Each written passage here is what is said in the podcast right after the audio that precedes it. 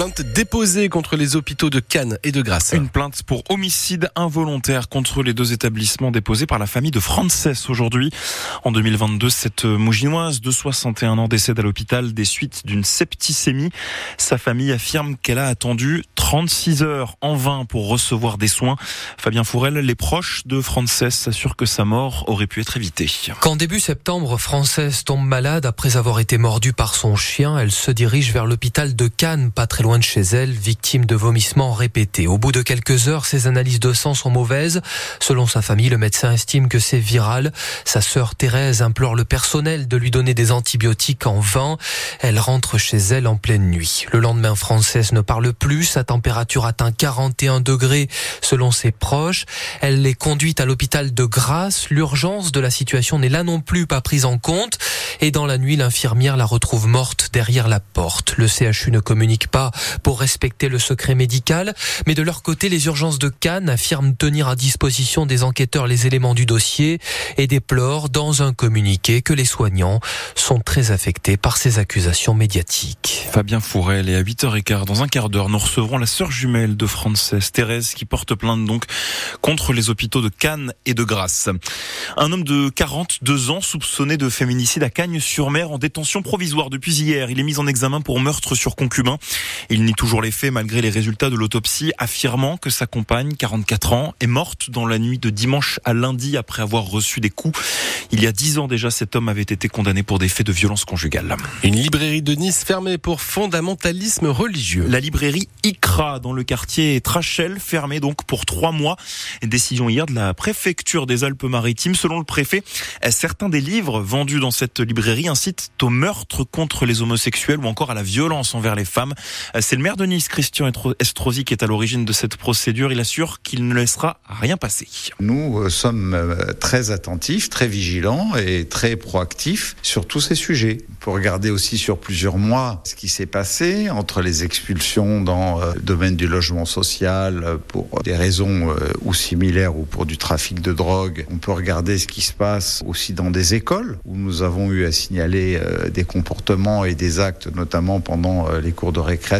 Il faut regarder ce qui s'est passé euh, dans le seul collège qui ne soit pas sous contrat d'association avec l'État et euh, avec cette librairie aujourd'hui. Mais on n'est pas sur euh, une semaine spécifique, on est dans la continuité d'une action que nous avons engagée déjà depuis longtemps. Christian Estrosi, maire de Nice, et l'avocat de la librairie parle lui d'un acharnement. Il porte l'affaire devant la justice. Des cris de joie hier au Sénat, des larmes même sur les visages de certaines sénatrices après l'adoption du texte pour inscrire l'interruption volontaire de grossesse dans la Constitution. 267 voix pour et 50 voix contre. La dernière étape, c'est la validation de ce texte par le Congrès, députés et sénateurs réunis tous ensemble lundi prochain.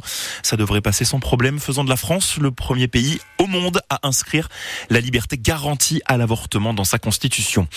Limiter le droit de grève dans les transports, proposition de loi portée aujourd'hui par le sénateur LR des Alpes-Maritimes Philippe Tabarot en réaction à la grève massive des contrôleurs à la SNCF il y a quelques semaines, on s'en souvient, elle avait notamment perturbé l'arrivée des touristes en station. La droite sénatoriale envisage d'interdire les mouvements sociaux pendant les congés scolaires. Votre banque va vous coûter un petit peu plus cher cette année. Oui, depuis le 1er janvier, les tarifs bancaires augmentent de 3% par rapport à l'an passé. Un constat de l'Observatoire des tarifs de la banque. Commander une carte bleue coûtera aussi un petit peu plus cher. 2% de plus en moyenne par rapport à l'année précédente.